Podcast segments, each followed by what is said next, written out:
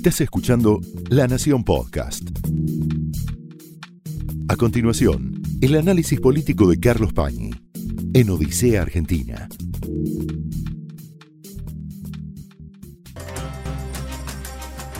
Muy buenas noches, bienvenidos a Odisea. Desde las elecciones primarias hasta ahora, en la trayectoria que estamos siguiendo hasta las elecciones generales del 14, las circunstancias objetivas de la Argentina, sobre todo de la economía, no han hecho más que deteriorarse.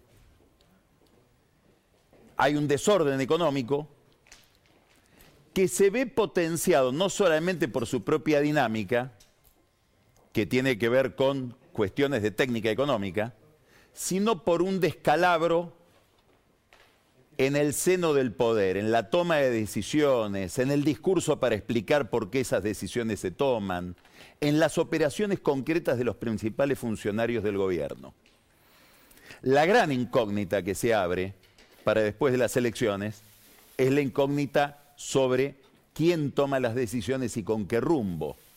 Más allá del 14 de noviembre, el futuro se ha vuelto extraordinariamente brumoso. Una de las razones del deterioro económico tiene que ver con que sobran pesos. El país está repleto de pesos por varias razones. La primera es que hay un enorme déficit fiscal que el gobierno lo financia con emisión monetaria. ¿Qué relación hay entre la emisión monetaria y la inflación? Sobre eso hay una enorme discusión entre los economistas. Pero los que forman precios, los que toman decisiones económicas, los que tratan de cubrirse de la inflación, creen que hay una relación directa entre emisión e inflación. Y por lo tanto, sus expectativas están orientadas a que haber más inflación. La emisión es objetivamente muy importante. Hoy Ernesto Tenenbaum le preguntó a Diego Santilli, que hablaba de la emisión, si sabía cuánto era. Santilli no pudo responder, vamos a responder nosotros desde acá. En los primeros seis meses del año, promedio, el Banco Central emitió 55 mil millones de pesos por mes. A partir de la mitad del año para acá, sobre todo en vista de las elecciones, ese rango pasó a ser de 200 mil millones de pesos por mes. Es probable que en diciembre la emisión sea, como todos los diciembres, hay más gasto, por lo tanto más alta, y estemos en niveles de 300 mil millones de pesos por mes. Esto es un enorme problema de un gobierno repleto de pesos, de un mercado repleto de pesos. Absorber esos pesos implican tasas muy importantes de interés que después hay que pagarlas con más emisión. Es decir, aquí hay una dinámica muy difícil de frenar si no se tiene algo llamado programa económico. Eso que Alberto Fernández se ufana de no tener.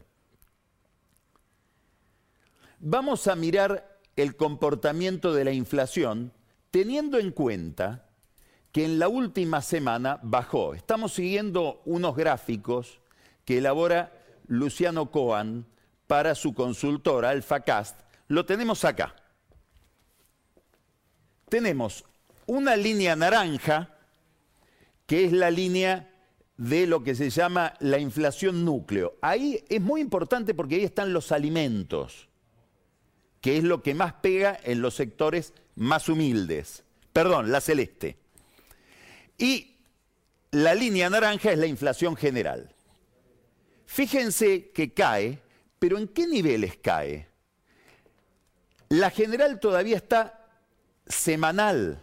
Esto es un promedio de las últimas cuatro semanas contra las últimas semanas, cuatro semanas anteriores.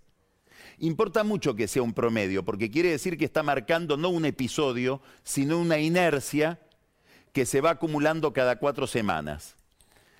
Baja, pero a niveles de más del 5%. Y si miramos las últimas semanas, estamos en niveles todos superiores al 3%, 4%, 5%. Acá está el problema central del oficialismo en estas elecciones. Ese problema se llama caída del salario real. Digamos, todo esto que sube es salario real que baja. ¿Qué quiere decir salario real? Poder, adquisitivo del salario. La capacidad para comprar cosas. Hoy hubo una reunión del jefe de gabinete Juan Mansur con Marco Labaña. Marco Labaña es un economista que viene dirigiendo el INDEC sin observaciones, sin objeciones, pero la reunión de hoy, que fue bastante larga, llamó la atención. Hay una preocupación central en el gobierno y Mansur es alguien acostumbrado a romper el termómetro. Cuando llegó en el gobierno de Alperovich como ministro de Salud a Tucumán rompió un termómetro mucho más grave o más delicado que el termómetro de los precios porque empezó a adulterar las cifras de mortalidad infantil en una provincia con mucha pobreza como Tucumán. O sea que a Mansur se le ocurra tocar el INDEC no es algo que deba sorprender. Sí sorprendería que Labaña, Marco Labaña, se preste a eso. Vamos a ver, entonces, primer concepto, tenemos un deterioro muy grande del salario real, como vimos recién por el, auge de la inflación, que es uno de los factores económicos que más determinan el voto. Ahora, Alfonso Pratgay elaboró un gráfico hace semanas que lo mostramos, donde busca otra relación entre cantidad de votos que obtiene el oficialismo y variables económicas. Y esa relación es cuántos votos obtiene un gobierno y cuál es la brecha cambiaria en el momento en que se, realizan las elecciones. Obviamente que para que haya brecha cambiaria tiene que haber cepo. Entonces, Alfonso Pradgay amplió este gráfico, que lo teníamos hasta más o menos las paso, y ahora le agregó lo que pasa desde las paso hasta ahora es la relación que hay entre votos obtenidos por un oficialismo y brecha cambiaria. Fíjense que en el 17 el oficialismo obtiene el 42%, Macri no había brecha cambiaria, porque no había cepo. Justamente lo levanta Pratgay. En el 19 empieza a haber brecha cambiaria porque se instala el cepo y fíjense cómo pierde votos el oficialismo, va a 40. Pero mire lo que fue, por ejemplo, la derrota de Cristina Kirchner el 2013 frente a Massa. Más de 50% de brecha cambiaria. En el 2015 había menos brecha y el oficialismo de Cristina saca más. Estaba en 45, saca 38% de los votos. Ahora vamos al 2021, donde el gobierno saca 31% de los votos con una brecha del 80%. Entonces acá la línea de puntos amarilla nos, plantea este problema, Pratgay. ¿Cuántos serán los votos si esta relación tan directa se sigue produciendo, esta correlación entre votos y brecha? ¿Cuántos votos perderá el oficialismo desde el 12 de septiembre, o estará perdiendo desde el 12 de septiembre de las primarias hasta el 14 de noviembre de la general, si la brecha se amplió de 82% a 100%, que es lo que está pasando hoy? Entonces ahí está el otro problema del gobierno. El dólar que se dispara, el contado con liquidación que se abre cada vez más del dólar oficial, el blue, y la búsqueda de manos amigas que puedan intervenir en el mercado para bajarlo, pero es una carrera complicada. Frenar el dólar, ahora hay que combinar las dos cosas. Frenan el dólar con aquella inflación, vamos a un problema con el dólar para después de las elecciones.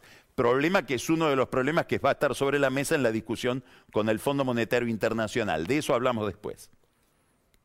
Entonces ya tenemos dos señales, dos variables que nos van mostrando cómo el clima económico, desde las primarias para acá, ha ido empeorando.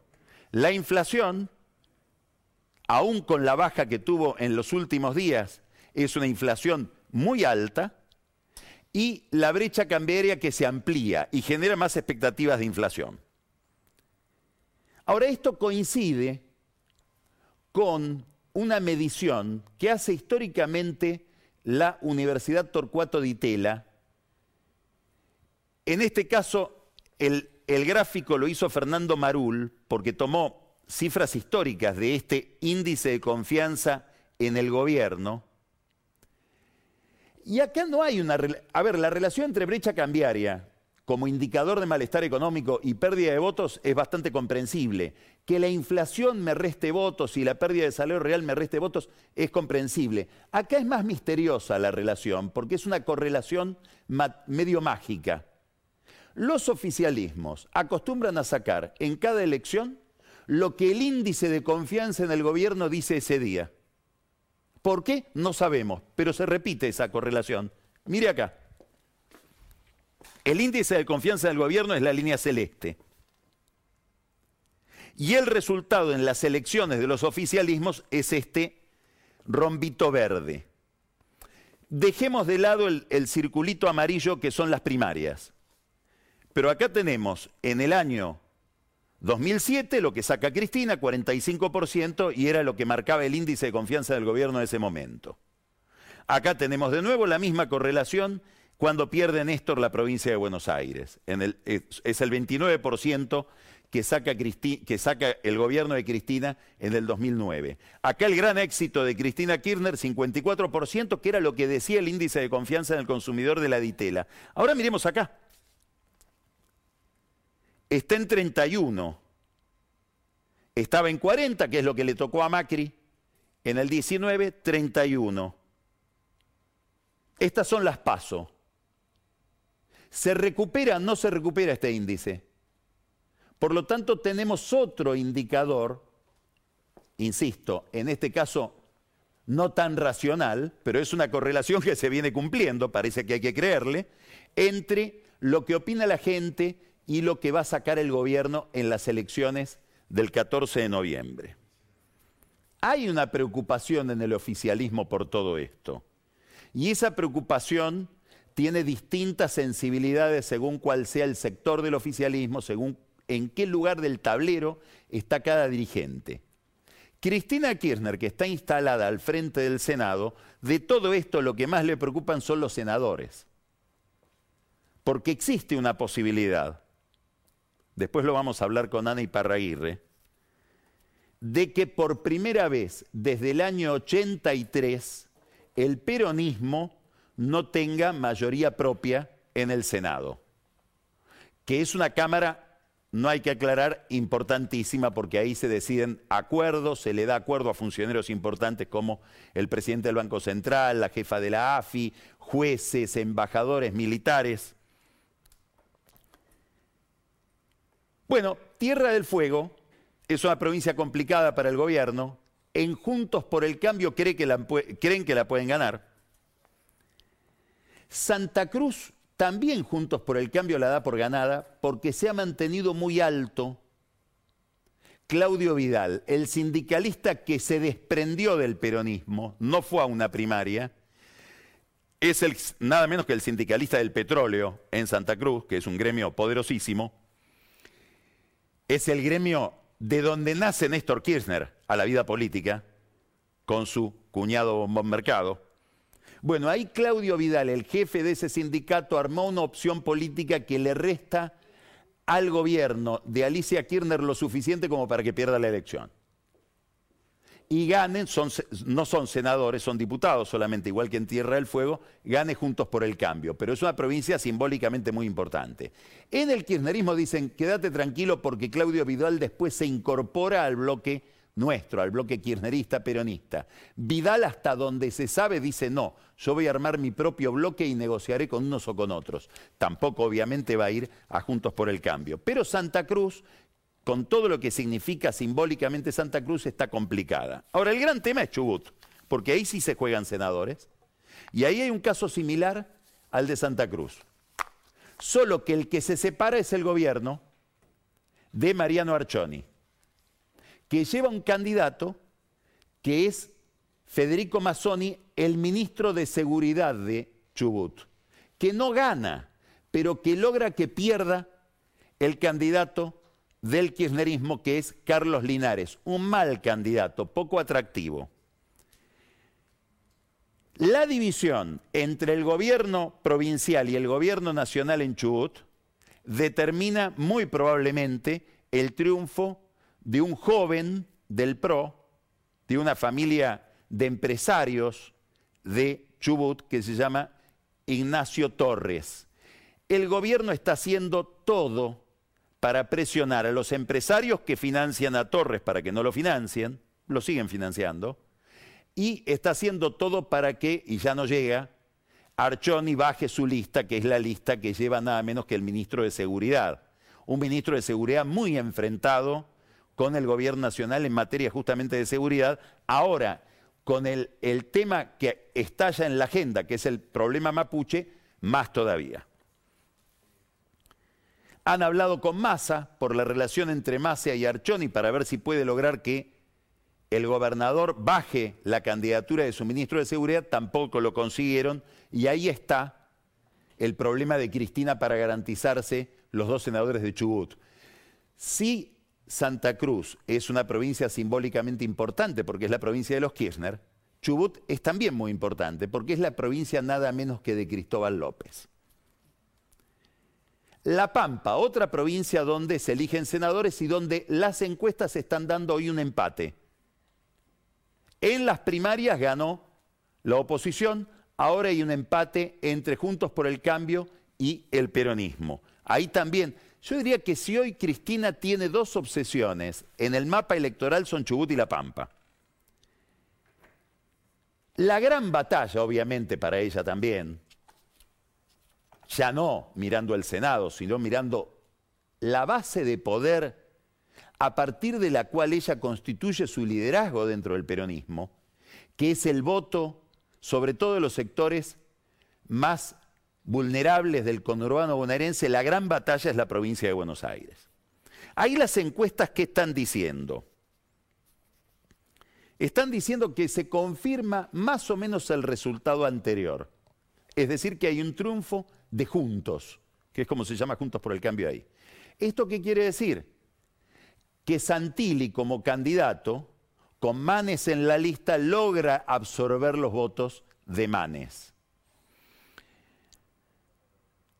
Ahí hay un fenómeno importante en Manes. ¿Por qué? Porque es hoy Manes el radicalismo en la provincia de Buenos Aires. Y alguien que no se subordina totalmente al discurso oficial de Juntos. De hecho, dijo algo que fue muy criticado dentro del PRO la semana pasada, cuando dijo, Macri se tiene que presentar a declarar en Dolores cualquiera sea la escena, después la tendrá que discutir en la justicia si hay injusticia, si hay arbitrariedad por parte del juez Baba, pero tiene que ir a declarar. En, en una causa complicada, por lo que toca. Es una causa de espionaje nada menos que sobre los familiares de las víctimas del hundimiento del Lara San Juan, de cuya partida se cumplen cuatro años hoy. Bueno, estamos hablando de una causa muy sensible desde el punto de vista de la tragedia que fue ese hundimiento. Estamos hablando de una causa que toca un tema internacional. El hundimiento de Lara San Juan fue un tema de la tapa de los diarios en el mundo. Estamos hablando de los desmanejos de la AFI. Muy probablemente Macri esté muy arrepentido de haberle entregado la AFI a Gustavo Arribas y a Silvia Magdalani, Magdalani que ahora amenaza con comillas, comillas, comillas, quebrarse y entregar al resto. Todo esto, a todo esto, Manes le pone un condimento político adicional diciendo que vaya y se presente. Y Macri se va a presentar, se va a presentar este jueves y muy probablemente va a llevar una cantidad de gente que lo va a acompañar, entre ellos casi todo su gabinete en testimonio de lo que ellos consideran una arbitrariedad del juez Baba, que lo llama en medio de la campaña electoral, cuando todavía no hay cargos contra él en el expediente, según lo que dicen los abogados de Macri. La cuestión política de presentarse es muy importante. Ahora, ¿sabrá Macri si es conveniente o no hacerlo con los familiares del San Juan enfrente, que van a estar también ahí en Dolores? Habrá que ver si eso le suma o le resta. Lo cierto es que Manes marca una disidencia dentro de Juntos por el Cambio en representación de un partido, el radicalismo, que escuche esta cuenta, que es un poco arbitraria, pero como para tener una idea somera, si uno sumara los votos del radicalismo en las primarias del 12 de septiembre y sumara los votos del PRO en las primarias del 12 de septiembre, estaríamos con un PRO de 45% dentro de el universo Juntos por el Cambio y un radicalismo de 45%. Esto es una gran novedad. También voy a preguntarle por esto a Ani Parraguirre. Es decir, este es otro Juntos por el Cambio. Ya no es un Juntos por el Cambio donde hay una hegemonía indiscutida por parte del PRO. Hay otro partido que con 45% de los votos dentro de la interna tiene la legítima fantasía de tener un candidato a presidente para 2023, que enfrente al del PRO, que hoy el más sólido, lejos es la reta. ¿Qué quiere decir? ¿Que va a haber una interna radical contra el PRO? No, puede ser un candidato radical con alguien del PRO que enfrente a la reta con alguien del radicalismo y algún otro candidato. Seguramente Macri quiere volver a ser candidato, aunque lo niegue. Lo niega menos últimamente. En Miami dijo no hay que, no hay que apegarse a ningún mandato cuando le preguntaron en una conferencia. Importante esto que estamos diciendo, ¿por qué? Porque va a tener una manifestación este jueves.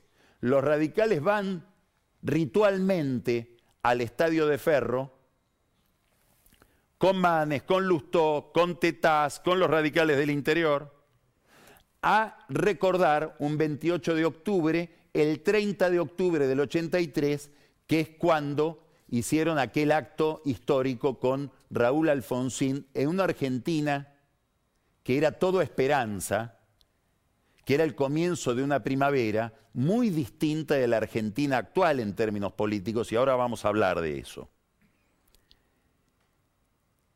En la capital, Vidal va a ser una elección buena, obviamente, es el oficialismo de la capital, tiene un gran desafío, repetir las marcas tradicionales de su grupo, de Juntos por el Cambio, que todas tocan o superan el 50%, y enfrenta a un fenómeno desafiante para el votante de Juntos por el Cambio, para ese universo electoral, que es Javier Milei. Vamos a poner la lupa en Milei, no por Milei solamente, sino por lo que Milei dice del momento, lo que está diciendo el atractivo de mi ley sobre el estado actual de la democracia en la Argentina y de la economía. Por mi ley, ¿qué expresa? Un mensaje de mi ley es muy sencillo, libertad económica. Se corresponde totalmente con un clima de mucho estatismo, donde el Estado además con su gasto genera inflación y produce ese malestar del deterioro del salario con el que empezamos hablando esta noche es un Milei antiestado que representa o, encarna el, reclamo de libertad económica. Hoy vamos a hablar con Manuel Tagle desde Córdoba, es el presidente de la Bolsa de Comercio de Córdoba, para hablar de un nuevo movimiento empresario que se gesta en el interior reclamando básicamente libertad económica, con todo lo que eso significa. Hay una segunda dimensión de mi ley. Tacho económica, libertad que es un mensaje mucho más amplio, que probablemente interpela a los que no están tan familiarizados con las ideas económicas, pero que suplen cepos.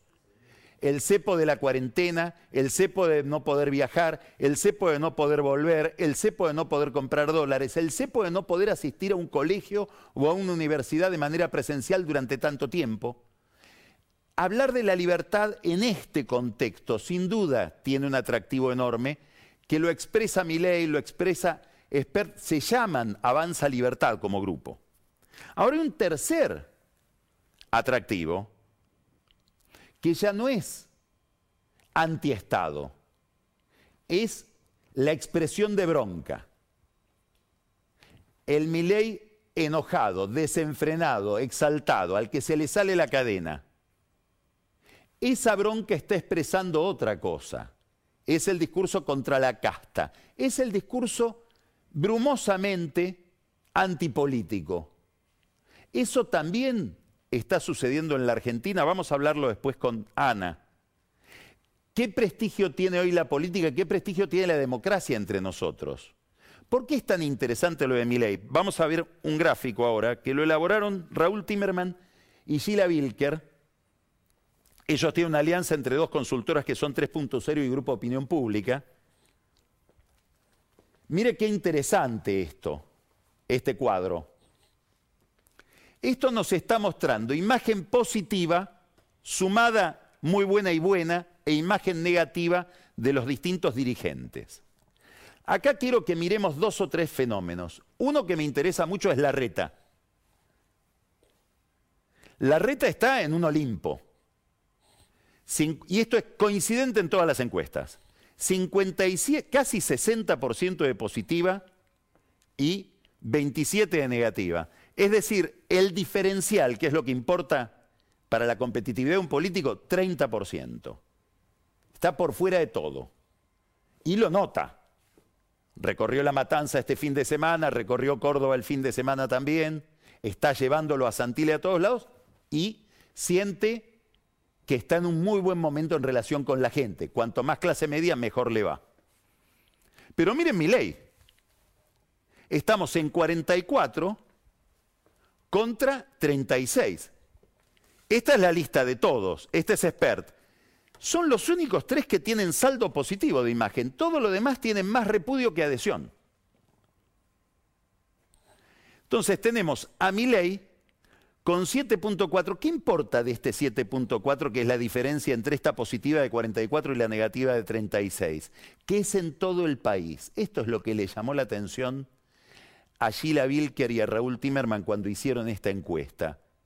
La gente en el interior dice, no encuentro la boleta de mi ley. No, es que no podés votar a mi ley en el interior porque es candidato por la ciudad de Buenos Aires. Lo mismo pasa algo parecido, no con esta dimensión, con Expert. Y otro dato que me interesa, después vuelvo a mi ley, es Alberto Fernández. Bueno, este es el problema del gobierno. No porque el culpable de la situación del oficialismo sea Fernández, que es lo que les gustaría hacer creer a Cristina y a su grupo. No, lo que importa de Fernández es que es el indicador del oficialismo. Un Fernández que y, el, y, antikirchnerismo se enojaba cuando uno lo decía en el mes de abril, mayo del año pasado, superó el 80% de imagen positiva. Ahora la imagen positiva de Alberto Fernández está en 34 y la negativa está en 62. Tiene 27.4 de imagen negativa. Bueno, acá hay un problema. Acá hay un problema para enfrentar las elecciones. Es la caída de Fernández, es la trayectoria de Fernández.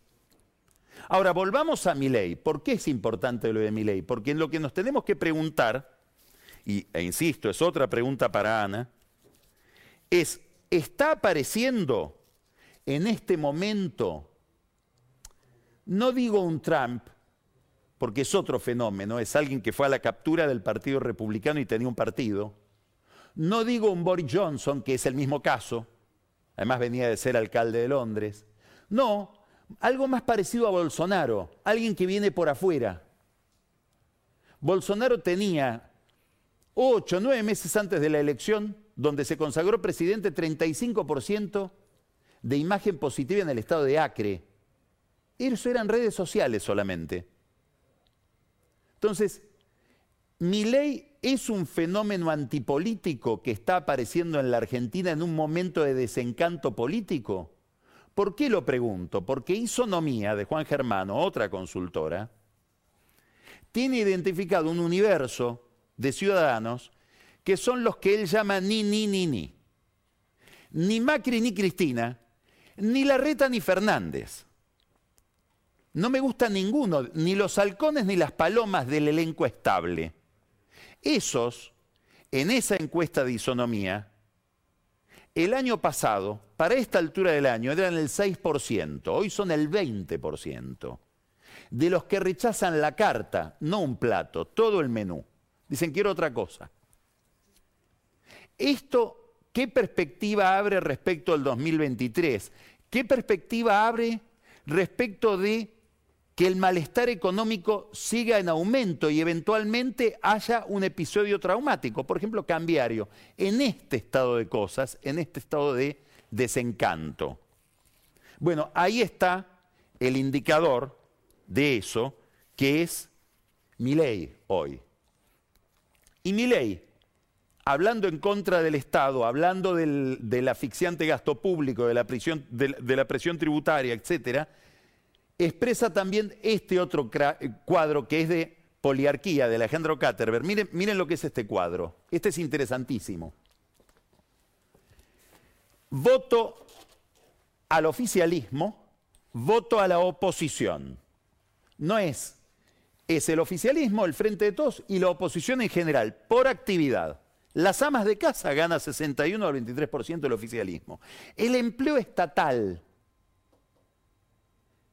que no deben tener simpatía por mi ley y el discurso liberal, debe tener miedo por mi ley y el discurso liberal, 51 a 33.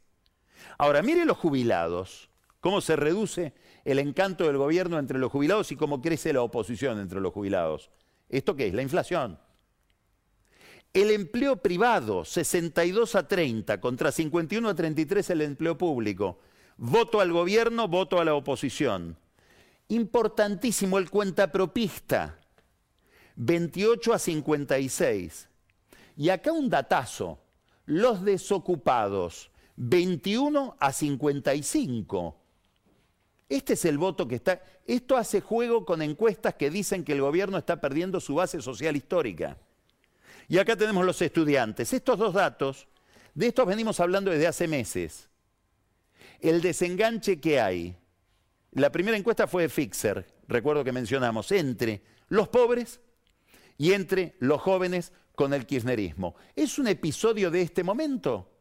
¿Es de esta escena y después vuelve todo a su cauce normal o estamos ante la configuración de otra escena política? Está surgiendo en los indicios de estas elecciones del 2021 otro país. No en la superficie, abajo. Eso le vamos a preguntar también a Ana. Toda esta es la escena en la que el gobierno se ve tan desafiado sobre todo por la economía, y en esa escena aparece la política como un factor que seguramente potencia las dificultades. Y hay muchos escenarios donde se puede ver. Uno es el del conflicto mapuche. Es evidente que el gobierno, el oficialismo, no sabe de qué está hablando, no entiende el problema y lo analiza con categorías convencionales. Puede ser que a la oposición le pase algo parecido como si solo pudieran haber problemas en una clasificación, una organización mental de kirchnerismo y antikirchnerismo. Si no entra en esa categoría, no entra en ninguna. Y aparece un conflicto.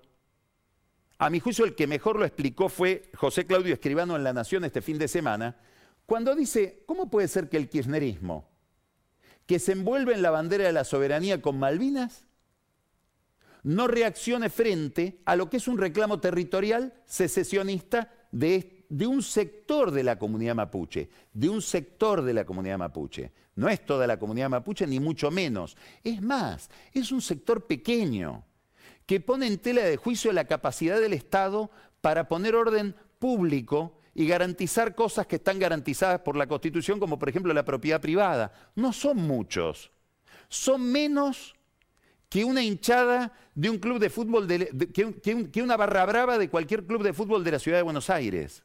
Y el Estado está impotente frente a eso. O está impotente o no quiere operar, ahora vamos a hablar de eso.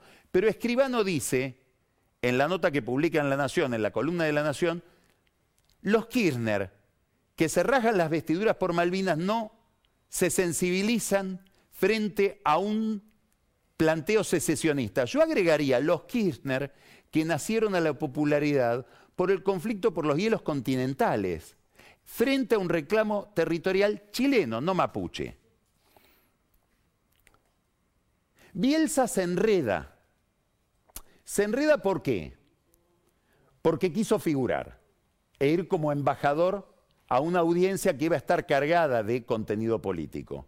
Si hubiera mandado un abogado de la embajada no hubiera tenido problemas porque él está haciendo lo que corresponde y lo mete en un problema Jones Walla, porque va a asistirlo, a pedido, según Bielsa, de la abogada o de los abogados de Jones Walla, como argentino. Entonces, ¿sos argentino o tenés otra identidad mapuche que repudia al Estado argentino como dice Jones Walla en una carta escrita desde la cárcel, que dice, yo no reconozco ni a Chile ni a la Argentina. No soy ni de Juntos por el Cambio ni del Frente de Todos. No soy kirchnerista ni antikirchnerista, soy otra cosa. Bielsa va a asistir entonces a un argentino que además, y el propio Jones Walla lo admite, por eso aquí hay una confusión de conceptos extraordinaria, pidió la documentación argentina. Hay otra rareza interesante que tiene que ver con la época del gobierno anterior. Es muy raro que alguien extradite a un nacional. Normalmente los extraditados son extranjeros que son reclamados afuera. Es muy raro que se extradite a un nacional que tiene causas acá todavía. Y Jones tiene causas. Es más, su mujer, escuche esto, esto es una nota que aparece en el sitio del disenso, que suele tener muy buena información documental. Ahí escriben Mariana Escalada y Agustín Ronconi informan, recuerdan en realidad que el 13 de marzo de este año, el gobierno mandó a, inició una denuncia para que procesaran a la mujer de Jones por haber atacado el auto de Alberto Fernández. ¿Escuchó? Andrea Miglianianco, la mujer de Jones está procesada por violencia por haberle tirado piedras al auto de Alberto Fernández. O sea que es según la víctima, es como el mutatis mutandi, la foto de olivo, según quién soy lo proceso o lo protejo. ¿Quién fue la, abogada de Jones Walla en el juicio por extradición? ¿Quién lo asistía? La abogada Elizabeth Gómez Alcorta, que hoy es ministra de Alberto Fernández. Miren, acá lo tenemos publicado por el disenso. Acá está. La ministra Alberto Fernández es abogada de Jones Walla. El gobierno tiene una enorme confusión respecto de qué es el tema mapuche. Lo interpretan como un tema exclusivamente de derechos humanos y no pueden plantearse frente a un problema de una secesión que requiere de la reivindicación de la soberanía del Estado argentino, como lo manda la Constitución. Sobre todo frente a un movimiento violento, que cuando quiere asistirlo el, el gobierno argentino en Chile, con la presencia de Bielsa en la audiencia, le contesta quemando el club andino del Bolsón, lo cual tiene toda la lógica, porque lo que están contestando esos mapuches violentos, que no son todos los mapuches, que son un grupo muy pequeño, es no queremos que nos defiendan como argentinos porque no queremos ser argentinos, y lo vamos a dejar claro de manera violenta, en una zona crucial para la Argentina porque ahí está vaca muerta, no vaya a ser que haya otros intereses detrás. Ahora, hay una enorme confusión de concepto que por supuesto desbarata la política. Lo que ha hecho el gobierno en este tema para perder las elecciones en toda la Patagonia es increíble. Alberto Fernández primero se niega a mandar las fuerzas de seguridad, después vamos a hablar con detalle con Pancho Olivera de todo esto, después las manda, dice que no es un tema federal. Ahora vamos al pasado, vamos al 85, mire esta foto. Libro de Alberto Fernández en colaboración con Alberto Piotti. Alberto Piotti y Alberto Fernández, 1985, Defensa de la Democracia se llama. Nuevo enfoque sobre la represión de los delitos que atentan contra el orden constitucional. Si uno leyera este libro, si el profesor Fernández leyera su libro con Piotti, diría que lo que dijo respecto de que no es un tema federal es un disparate. Entonces hay que mandarlo al presidente a leer los libros del presidente, el que escribió con el Tano Piotti en el año 85, cuando era adjunto de esa cátedra y colaboraba con Piotti en el Juzgado Federal de San Isidro. Este desorden político que se ve en el tema mapuche se proyecta todavía más en la escena de la administración económica funcionarios que viajan a Estados Unidos a, mantener distintas reuniones. Viajó Mansur, viajó Vélez, importante la reunión de Vélez, tuvo dos reuniones, una con la encargada de asuntos políticos del Departamento de Estado, otra con Jake Sullivan, que es el encargado del el, Consejo de Seguridad Nacional. Importantes, ¿por qué? Porque están preparando la reunión que va a tener Biden o que aspira a tener Alberto Fernández con Biden la semana que viene esta semana, fin de semana en el G20. ¿Qué importa de lo de Vélez? Lo que publicó en un comunicado la Casa Blanca, donde dice, queremos que se llegue a una negociación con el fondo con la deuda sustentable, pero después dicen, habla de telecomunicaciones transparentes, China, no China. Hablan de derechos humanos, estamos hablando de América Latina hoy, no de los derechos humanos de los 70, Nicaragua, donde el gobierno se abstiene. Habla de la agenda climática, que es el único lugar prácticamente de cruce que puede encontrar Biden con Alberto Fernández como para sacarse una foto con él. Hay que convertirlo a Alberto Fernández en una Dalí verde para que pueda conseguir su foto con Biden. Al lado de esto, Martín Guzmán, que también viajó a Estados Unidos, que intenta un acuerdo con el fondo, dice, pero que este fin de semana hizo una reunión, mantuvo una reunión, dio, conferencias con el ex ministro griego Varoufakis, que fue despedido por su primer ministro, Cipras, por no haber querido hacer un acuerdo con el fondo, y con el candidato de Rafael Correa en Ecuador, que también es antifondo monetario internacional.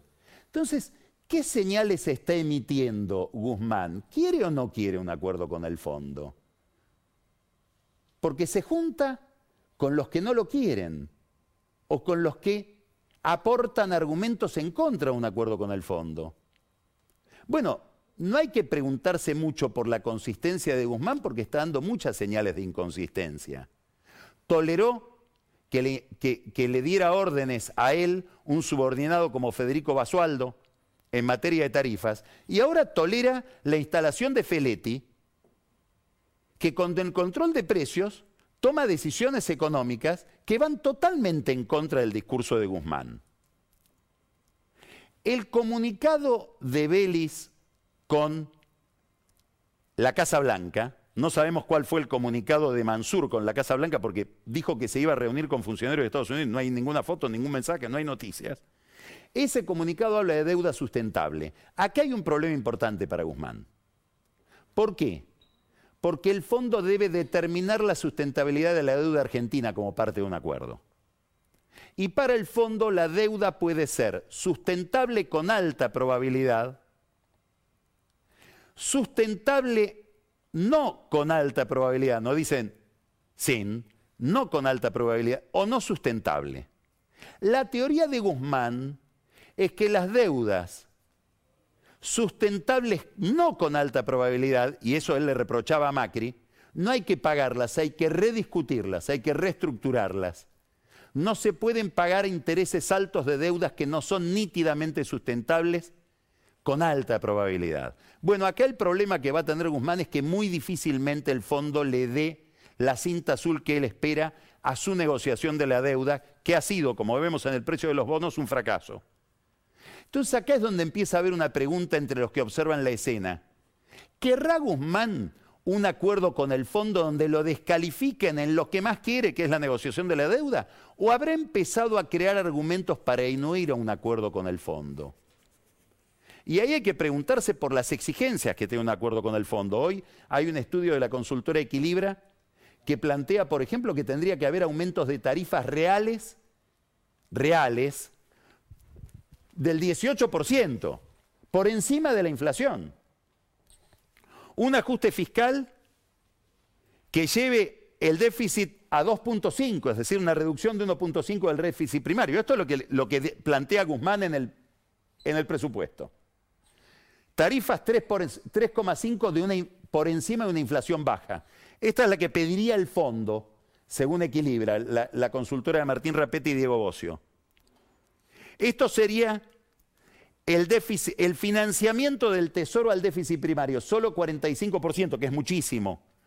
El gobierno plantea 60%. ¿Cómo se compatibilizan estas dos cosas? Cuando después de las elecciones le lleven a Cristina esto, contra esto, que ya para ella es muy exigente, ¿qué va a decir? Sí, vamos al acuerdo con el fondo, pero la pregunta más importante es, ¿cuánto va a pesar la, la palabra de Cristina después de las elecciones? si pierde la provincia de Buenos Aires. Y ahí es donde hay que mirar qué hace el peronismo con esto. ¿Qué hacen los gobernadores que le dijeron ya en La Rioja al presidente hay que cambiar de rumbo, hacer un ajuste fiscal e ir a un acuerdo con el fondo? ¿Qué hace la CGT, que ya hizo una manifestación pidiendo inversión? Le llaman de otra manera, producción, desarrollo y trabajo. Eso se llama inversión. El, oficialismo va a una encrucijada el, oficialismo va a la necesidad de un acuerdo interno que no sabemos si lo va a lograr, agravado esto si tienen menos poder, con un Alberto Fernández con mucho menos poder. Y probablemente este menor poder de Alberto Fernández se manifieste en un detalle. Desde el Instituto Patria están mirando un cargo clave, la Casa Militar. El jefe de la Casa Militar es una figura crucial que controla la seguridad del presidente, las comunicaciones del presidente, las reuniones del presidente, hasta tiene un pequeño aparato de inteligencia en combinación con la AFI y toda la flota de aviones del presidente. Al frente de la Casa Militar está formalmente el coronel Alejandro Guglielmi, Guglielmi, perdón, Guglielmi, que cae en desgracia por las fiestas en Olivos, por no haber controlado. Ahora tienen que ir a declarar, nadie quiere declarar. Por haber declarado en la justicia por temas de movimientos de aviones de vudú, dos militares perdieron la carrera. Parrilli, que conoce ese ambiente como nadie porque fue secretario general de la presidencia, lo quiere reemplazar a Guglielmi por el actual jefe de seguridad de la Casa de la Moneda, Agustín Rodríguez, Quiere decir que desde la oficina de Cristina Kirchner, desde el Instituto Patria, con Parrilli como ejecutor, le están por tomar la intimidad al presidente, que no tiene su propio candidato hasta ahora.